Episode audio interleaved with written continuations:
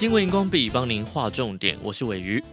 有一位夏威夷大学叫做莫拉的地理学家表示，人类正在打开疾病的潘朵拉盒子。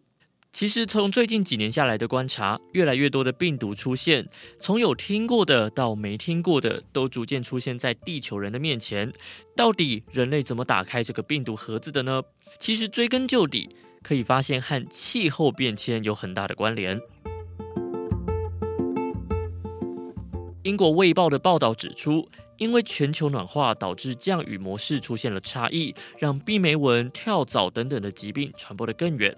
而洪水和暴风雨则是会让人们流离失所，提高了接触肠胃炎还有霍乱的病原体几率。先别说一堆水会产病毒，干旱的环境也没再客气。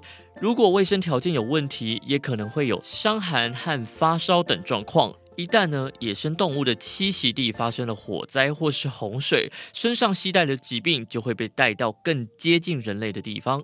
此外呢，还有像是兹卡病毒、疟疾、登革热、屈公热等等的疾病，恶化加剧的原因也可能和热浪、野火、极端降雨还有暴洪水都有相关，就连现在进行式的 COVID-19 也不例外。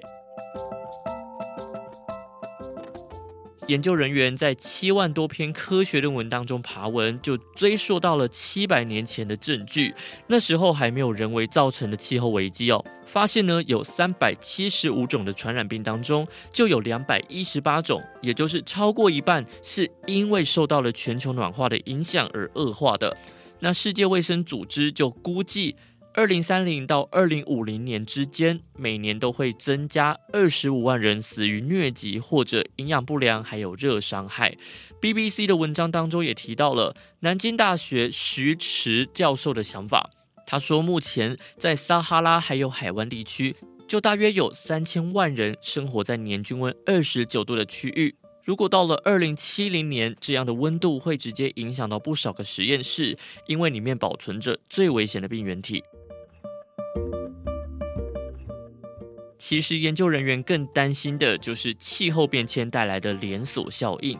除了高温本身就是个问题，食品还有金融都会有危机，疾病爆发等等也会带来更严重的冲突。所以，最后想请多用心的各位来想象一下：三步一小病，五步一大病的未来，你可以忍受吗？如果不行，你会为了减缓气候变迁而做什么样的努力呢？快到多用心的 FB 留言，也看看别人的答案是否和你一样。新闻荧光笔提供您观点思考。